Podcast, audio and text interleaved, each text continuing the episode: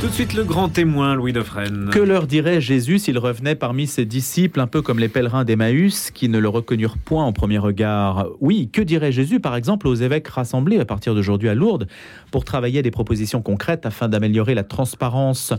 C'est ce que dit le communiqué. Cette question, nous pouvons y répondre, bien sûr. Elle représenterait toutefois un exercice de style intéressant. Pour sortir des sempiternels débats dans lesquels l'institution n'en finit pas de se débattre, justement, ou de s'enliser, regardons Regardons plutôt ce que disent les chercheurs sur le Jésus de l'histoire et qui peut amener nos contemporains à s'intéresser à l'œuvre créée par ce personnage unique qui inspira tant de disciples justement. Quel est le cercle exactement de Jésus? Quel est le cercle autour de lui? C'est sur l'identité de l'un d'eux. Vous savez, Jean, que se focalise beaucoup le propos, en particulier l'enquête de Jean Stone qui est avec nous ce matin. Jean Stone qui n'est pas théologien, il est épistémologue, prospectiviste, philosophe des sciences, et il s'intéresse donc à Jésus, au point d'ailleurs d'en faire un ouvrage qu'il publie sous le titre Jésus l'enquête aux éditions Plomb. Bonjour Jean Stone. Bonjour. Alors il y a un gros lancement hein, pour ce, ce livre.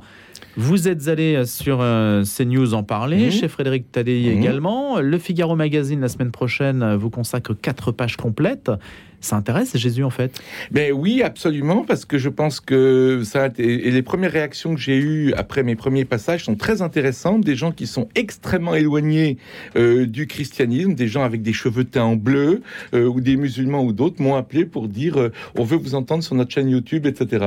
Donc vous voyez, ça c'est aussi le signe que Jésus, comme je essaie de l'expliquer, est un personnage universel. Mais qu'est-ce qui intéresse? Je pense que déjà la personne de Jésus est incontestablement ce qui a le plus marqué l'histoire humaine. On, compte quand même les dates des années à partir de la date de sa supposée naissance, même s'il est né en moins 4 ou moins 6 avant Jésus-Christ. Donc il est clair que ça reste quelque chose d'incontournable dans l'histoire humaine. Et toute la question est de savoir si c'est justifié ou non. C'est-à-dire si vraiment, effectivement, c'est euh, ce qu'on en dit depuis 2000 ans, c'est-à-dire que c'est pas seulement un homme, mais que c'est aussi beaucoup plus qu'un homme. Et ça, c'est une question pour moi fondamentale pour notre civilisation déjà, qui est judéo-chrétienne et qui donc qui dépend quand même beaucoup de, euh, du christianisme pour ses, bases, et puis au-delà de ça, évidemment, euh, pour toute la planète. C'est Jean-Christian Petit-Fils qui a préfacé l'ouvrage et qui rappelle, ce qui est intéressant, c'est que Jean-Christian Petit-Fils, on connaît évidemment sa signature pour les livres d'histoire nombreux qu'il publie, euh, c'est de retracer aussi l'histoire de ceux qui ont écrit sur le sujet, en particulier Jean Colson, Claude Trémontant, etc. Il y a un certain nombre d'auteurs quand même très avisés, Carmignac, etc., qui ont...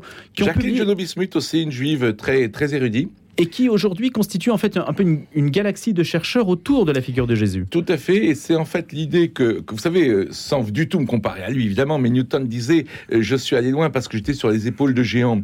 Moi-même, dans, dans, ce livre, je crois que si je vais loin, c'est parce que je suis sur les épaules de tous ces gens-là que vous venez de citer et qui ont tous sont tous arrivés avec beaucoup d'autres aussi, mais des protestants et d'autres à la même conclusion, c'est-à-dire que le témoignage d'évangile de Jean Premièrement, contrairement à toute l'exégèse moderne, est un témoignage super fiable. C'est-à-dire que l'évangile de Jean pour l'exégèse moderne, c'est un truc écrit par des disciples de disciples qui n'ont jamais vu Jésus, qui sont en Asie mineure, euh, dans l'encens, et euh, qui ont complètement euh, gréquisé en quelque sorte le message de Jésus. Ça, c'est la thèse, une grande partie de la thèse moderniste universitaire. Et c'est justement ça que ces gens-là et moi-même montrons comme absurde, que c'est le meilleur témoin, c'est un témoin meilleur que Luc, Marc et Matthieu, même s'il a écrit après parce qu'il le dit lui-même. Il était le, le fils, l'expression, c'est Jacqueline Joby Smith qui le dit, le disciple que Jésus aimait, c'est le fils spirituel du maître. Il a été le fils spirituel de Jésus. Donc, évidemment, son témoignage a un poids énorme. Et les propos de Jésus que tient Jésus dans son évangile, sont donc forcément vrais. Il va pas trahir à, de façon incroyable son maître. Et pourquoi la controverse, Jean Stone, s'est-elle euh, focalisée sur le degré de proximité de Jean par rapport à Jésus? Donc les uns disant en fait c'est le plus lointain et les autres disant c'est le plus proche. Oui, alors effectivement, parce que je pense qu'un des problèmes, euh, il y a d'abord le problème fondamental, c'est ce que Jésus dit dans l'évangile de Jean pour le modernisme. Jésus dit euh, J'existais avant la création du monde. Il dit Le Fils de l'homme est le maître de la vie. Il donne la vie à qui il veut. Il dit Je suis la voie, la vérité, la vie, il ne va au ciel que par moi. Oups Donc il n'y a que trois possibilités. Soit il ne l'a pas dit, et ça a été inventé, et c'est la thèse moderniste. Soit il l'a dit et il est fou. Bah, inventé euh, par, par, ses disciples. mais Hmm. encore une fois, c'est justement ce que je combats. Mais euh, soit il l'a dit, il est fou, c'est aussi une possibilité, il faut être logique. hein. Mais même les athées disent que c'est un grand maître de sagesse. Et un maître de sagesse est rarement un fou. Soit il l'a dit et c'est vrai. Et s'il l'a dit et c'est vrai, c'est énorme. Ça change tout. Et c'est pour ça que le modernisme a dit cet évangile ne peut pas être vrai, parce qu'on part de l'a priori que Jésus n'a jamais dit qu'il était fils de Dieu et que c'est une invention tardive après Paul euh, de ses disciples. Vous comprenez? Donc c'est en fait, on met la charrue avant les bœufs et on dit ben voilà, c'est forcément un truc tardif parce que si c'était, si Jésus a vraiment dit ça, c'est pas possible. On sait que c'est un maître de sagesse pour les athées et donc euh, il est pas fou, vous voyez? Et donc moi, je retourne le truc et je dis mais non, pas du tout. Au contraire, on a des détails extrêmement précis dans l'Évangile de Jean, même des fautes de grec faites par Pilate qui sont typiques. Et ça, je le dois à Jean-Christian Petit-Fils cette info. Des fautes de grec qui sont typiques d'un latin parlant en grec. Ça veut dire que le gars qui a not- écrit cet évangile a assisté euh, à la discussion entre Pilate et les envoyés du Sanhédrin, et que non seulement il y a assisté, mais qu'il a même retranscrit sur place, puisqu'il a gardé les fautes de grec de Pilate. Vous vous rendez compte? Bon, Il y a des détails comme ça, vous voyez C'est plus que des détails, même. voilà, hein. Mais alors, mais la grande question, c'est que ça ne peut pas être Jean fils de Zébédée. Et c'est là, si vous, il faut trouver quelque chose qui soit ni le canal historique qui dit depuis 1700 ans, pas 2000 ans, depuis l'an 300 à peu près, que c'est Jean fils de Zébédée l'auteur de cet évangile, voyez-vous.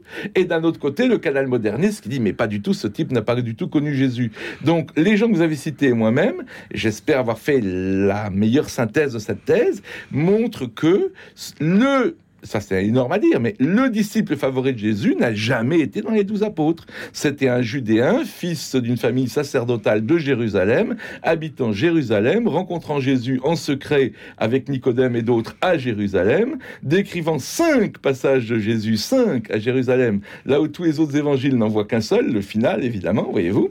Et donc c'est toute l'idée. Ça c'est la, la base au départ. Après. J'ai fait un énorme travail de fond, j'ai relu tous les pères de l'Église de Saint-Irénée à Eusèbe de Césarée pour me rendre compte qui était ce fameux Jean et pourquoi on pouvait tracer son profil et être ensuite certain que c'était bien le meilleur témoin fiable sur Jésus. Voilà. Saint-Irénée le cite le 74 fois. Tout à fait, absolument, sans jamais dire d'ailleurs qu'il est fils de Zébédée ou même qu'il est membre des douze. Voyez? Ça, c'est très important aussi. Mais bon, pour aller vite, si vous voulez, qui est ce Jean? Eh ben, on le sait par un certain Papias, qui a été oublié par beaucoup de gens, sauf des spécialistes comme vous de l'Église, évidemment, Saint Papias. Saint Papias dit une chose très simple. Il dit, il parle au passé de Jean, fils de Zébédée, et de tous les autres apôtres, des douze qu'il n'a pas connus, Mhm. Pierre, Jacques, Jean, Thomas. Il en parle au passé. Et il dit, je connais deux personnes qui sont aussi disciples du Seigneur. Enfin, il en parle au présent. Il dit, ouais, il y a deux, ce que disent au présent, un certain Aristion et Jean l'Ancien. Donc il a connu Aristion et Jean l'Ancien, disciples du Seigneur. Saint Irénée nous dit, ah mais Papias, il a connu Jean, l'auteur du quatrième évangile, enfin de l'évangéliste qui a reposé sur le sein du Seigneur, c'est la phrase qu'emploie Saint Irénée, il l'a connu. Donc ça peut pas être Jean fils Zébédée, et Papias l'a pas connu, voyez. Et après, comment sont signés, vous le savez bien, les épîtres 2 et 3 de Jean?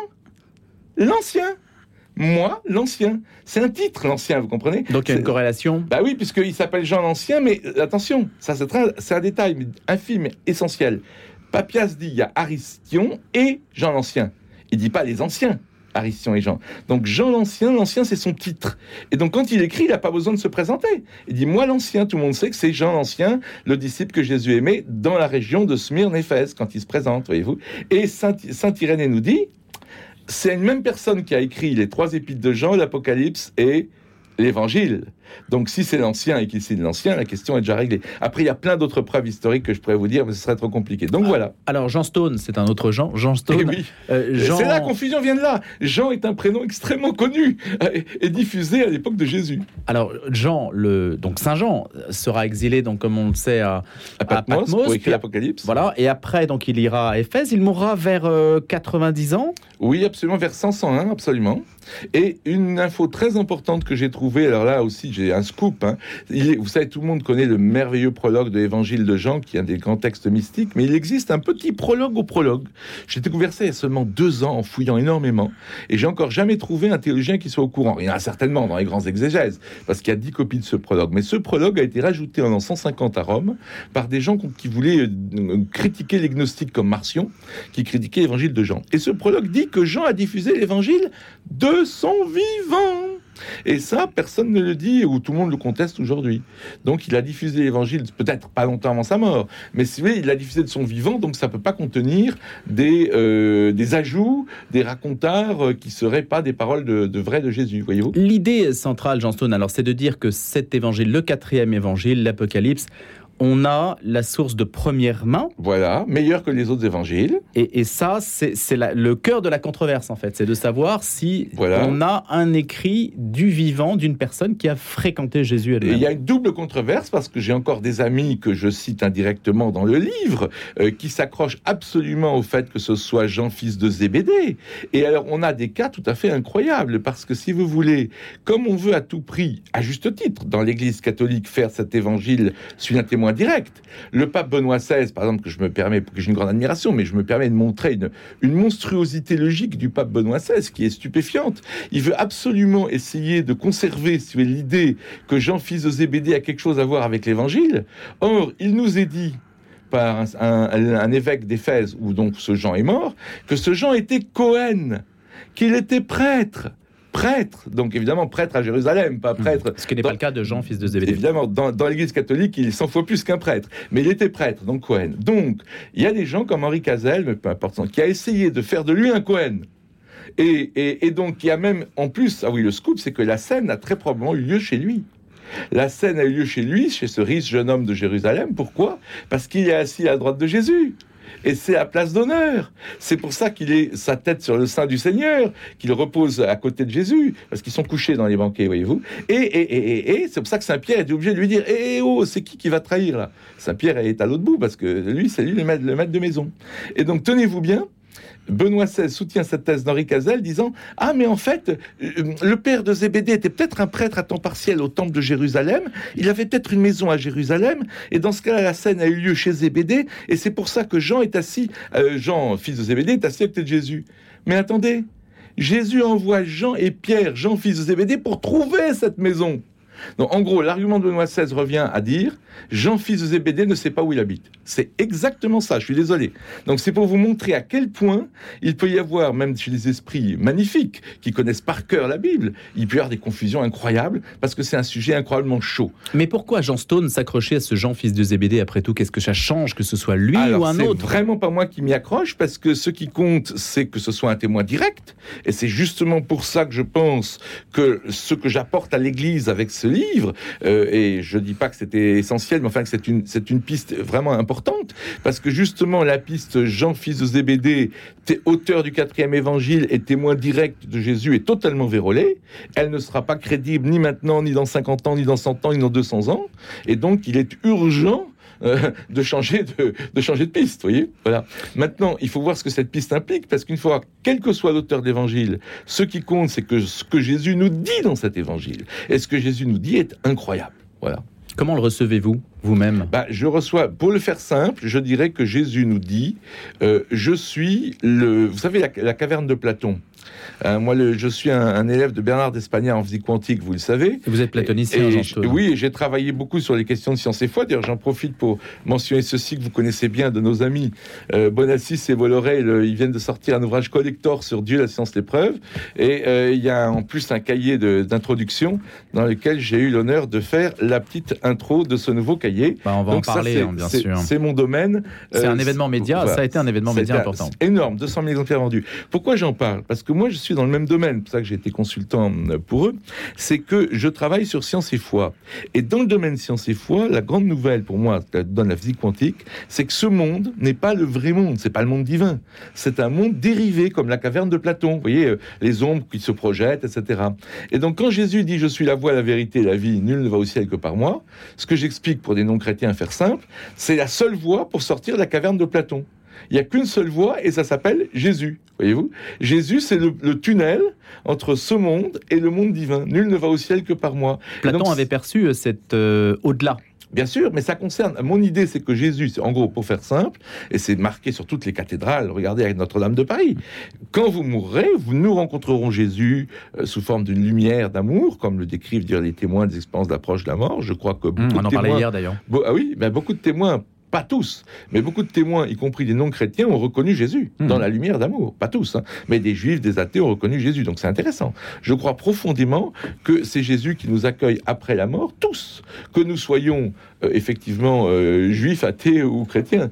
Et donc Jésus est ce fameux tunnel, ou ce pont entre le monde où nous sommes et, et le monde divin. Et ça, c'est extraordinaire. Et même pour les chrétiens qui le, le disent qu'il est Dieu, fils de Dieu, ce qui est déjà énorme, je pense que pour beaucoup de chrétiens, ça s'est un peu émoussé, cette idée, voyez-vous. Euh, voilà, Jésus est vraiment un truc unique et je vais plus loin que ça. Je vais peut-être plus loin que les chrétiens là-dessus. Je dis, si ce que je dis de Jésus est vrai, c'est vrai pour toute civilisation éventuelle extraterrestre, sur toute planète de cet univers, eh bien, il y aura quelque chose comme Jésus, enfin l'équivalent de Jésus, qui fera le pont. Parce qu'il en faut un. Il faut un pont entre les êtres intelligents de cet univers et le Créateur. Voilà. Jean, C'est Jésus. Jean, Jean Stone est l'auteur de l'Apocalypse et donc du quatrième évangile. Oui. L'Apocalypse, euh, vous ne vous y êtes pas attaqué encore? C'est Alors, plus non, difficilement mais- déchiffrable? D'abord, c'est plus difficilement déchiffrable. Ensuite, je dirais que c'est un texte qu'on n'aura jamais fini de faire le tour. C'est mon ami le, père Thierry Magnin disait le mystère, c'est pas un truc mystérieux, c'est ce dont on n'aura jamais fini de faire le tour. Et c'est le cas de l'Apocalypse. Maintenant, ce qui est intéressant dans l'Apocalypse, c'est que ça nous montre aussi, rappelez-vous que Jean, euh, l'auteur de l'Apocalypse, est un disciple de Jean-Baptiste. Alors que Jean, fils de Zébédée, il est appelé par Jésus quand il pêche dans le lac de Tibériade. Et Jean, auteur de l'Apocalypse et du quatrième évangile, il suit Jésus quand Jean-Baptiste lui désigne. Notez que dès le début, il y a une différence radicale entre les deux personnages. hein. Mais peu importe. Bon. Mais bon. Et alors, ce Jean-là, il est disciple de Jean-Baptiste. Et il y a un texte, La guerre des fils de lumière contre les fils de ténèbres, un célèbre rouleau de Qumran. Mhm. Et il est clair que Jean-Baptiste est, j'allais dire, un dissident essénien, parce que les Esséniens étaient en communauté euh, fermée. Et là, il, a- il a- il est parti dans le monde pour dire, en gros, j'en ai marre d'attendre le Messie, moi, je vais vous faire le- le- changer le truc. Bon, c'est Essénien dissident. Donc, son disciple Jean a forcément lu ce rouleau. Et donc, il va christianiser l'Apocalypse juive avec l'Apocalypse euh, oui, au- du autour du Christ. Voyez-vous, c'est ça l'Apocalypse. Mais c'est inspiré, euh, évidemment, de- de- d'un texte de Qumran, clairement. Je parle d'un point de vue média. Je disais tout à l'heure que vous allez avoir une couverture Mhm. média. Vous avez déjà une couverture média importante hein, sur, bien, oui. sur euh, Jésus l'enquête, ce qui est en soi un sujet de réflexion Et pour, oui, l'Église, hein, se, se dire c'est un sujet d'étude et un sujet d'intérêt. Est-ce qu'on peut imaginer des déclinaisons télé des... Il y a une série dont on parlait il n'y a pas très longtemps, euh, The Chosen 2, Oui. euh, qui cartonne aux États-Unis, etc. Est-ce qu'aujourd'hui, on- il y a bien, bien sûr le Da Vinci Code, il y a l'esprit Hercule Poirot avec lequel Ah Oui. euh, vous abordez le sujet. Est-ce que ça, ça représente une autre manière de Oui, parler de la religion que- Je pense qu'on pourrait faire, alors évidemment, je n'ai pas encore cette ambition, mais on pourrait faire un téléfilm sur mon livre qui raconterait l'histoire incroyable de cet homme qui, euh, de, de son vivant à Jérusalem, devait absolument rester inconnu, parce que sinon il aurait été zigouillé immédiatement en tant que proche du grand prêtre. Ça aurait été encore plus grave, sa trahison en tant que, que être un des leaders du, du christianisme. Et que quand il est parti, quand il est parti euh, à Éphèse, il pouvait pas dire qui il était. Il était proche des gens qui avaient tué Jésus. Il était proche des gens qui avaient tué le frère de Jésus. On lui aurait dit quoi? Et c'est toi le disciple favori de Jésus? Non, mais tu te fous de notre gueule. Donc toute sa vie, ce gars a dû rester en partie secret. Et il était très connu. Il était genre ancien. Tout le monde le connaissait, mais il pouvait pas dire exactement qui il était. Et ça, c'est une, c'est, c'est un roman. Enfin, c'est une chose extraordinaire. Oui, on pourrait en faire un téléfilm. Et est-ce que ça, ça suscite aussi parmi la communauté de chercheurs des débats, euh, des colloques, des... Oui, Est-ce qu'on phosphore là-dessus? Est-ce qu'on médiatise aussi ce mon, débat? mon- mon livre est issu d'un colloque que j'ai monté en 2019, auquel ont participé quand même un évêque, Monseigneur Jean-Charles Thomas, qui a fait la postface de mon livre d'ailleurs, et puis des jésuites, le père Martin Pochon, des dominicains, euh, un père de l'école biblique de Jérusalem, etc., un exégèse de la catholique, plusieurs prêtres catholiques. Oui, il y a des débats, mais je pense que dans ce domaine, le monde est coupé en trois, entre d'un Ah bon? côté les modernistes qui euh, regardent, regarderont un livre qui affirme que Jésus que l'hypothèse que Jésus est, vrai, a vraiment dit qu'il était Dieu, fils de Dieu, est complètement euh, stupide et ne doit même pas être reco- reconnu. Euh, pendant un type comme James Tabor, par exemple, qui est un universitaire extrêmement, évidemment, euh, anti, anti-chrétien. Et puis il y a le canal historique qui dit c'est Jean le fils de Zébédée et c'est absurde de dire autre chose si c'est juste si c'est pas hérétique. Et puis il y a le milieu. Donc il y a pas. J'ai fait des, un colloque sur ce sujet, mais il n'y a pas assez de débat. à mon avis. Alors, est-ce que ces milieux se parlent justement? Ce qui Ah, représente, il y a rapport de force Passer chacun dans son coin, chacun dans son Mhm. coin. Euh, les- les- le milieu, euh, ces gens, ces gens fils de ZBD qui a dit ça, ne discutent pas avec le milieu universitaire ou très peu. Et moi, je suis eh, entre les deux et j'ai- j'essaie de faire des connexions. Mais Est-ce qu'à a votre pas avis. Jean Stone, est-ce que ça change quelque chose du point de vue de la sociologie chrétienne, de l'effet sur les fidèles? Est-ce qu'il y a quelque chose? Parce que cette info-là que vous mentionnez, qui est quand même euh, Oui. de nature euh, universitaire, enfin qui relève de la recherche, est-ce que ça descend au niveau des fidèles? Est-ce que le débat, les gens Ah oui, s'en oui. emparent? Moi, écoutez, une des réactions que j'ai eues après être passé sur un site web qui est Rétout de chrétiens, c'est moi, j'ai jamais aimé le catéchisme, mais le catéchisme avec Jean Stone, j'adore. Voilà. Ça, c'est une ré- réaction que j'ai eue il y a trois jours euh, sur, un- sur un site web. Pas du tout chrétien, donc si vous voulez, euh, je pense que profondément, si, enfin, tout ce livre, il y a un petit côté peut-être que encore une fois certains chrétiens que j'appelle canal historique n'aimeront pas, mais tout ce livre, ça consiste à dire oui, absolument, il y a une autre façon de comprendre les fondamentaux de la foi chrétienne qui nous dit que Jésus est bien à la base cet univers, c'est le prologue de Jean, hein. au commencement était le Verbe, et le Verbe était Dieu, et le Verbe était avec Dieu. Ben ça, c'est absolument fondamental, mais il faut le présenter de façon un peu différente. Et dans les derniers chapitres de mon livre, c'est ce que je fais aussi. On n'a pas le temps d'en parler, on réinviterait peut-être pour une autre fois, mais je dévoile des mystiques chrétiens que seulement quelques centaines de personnes sur Terre connaissent dans les deux derniers chapitres 16 et 17.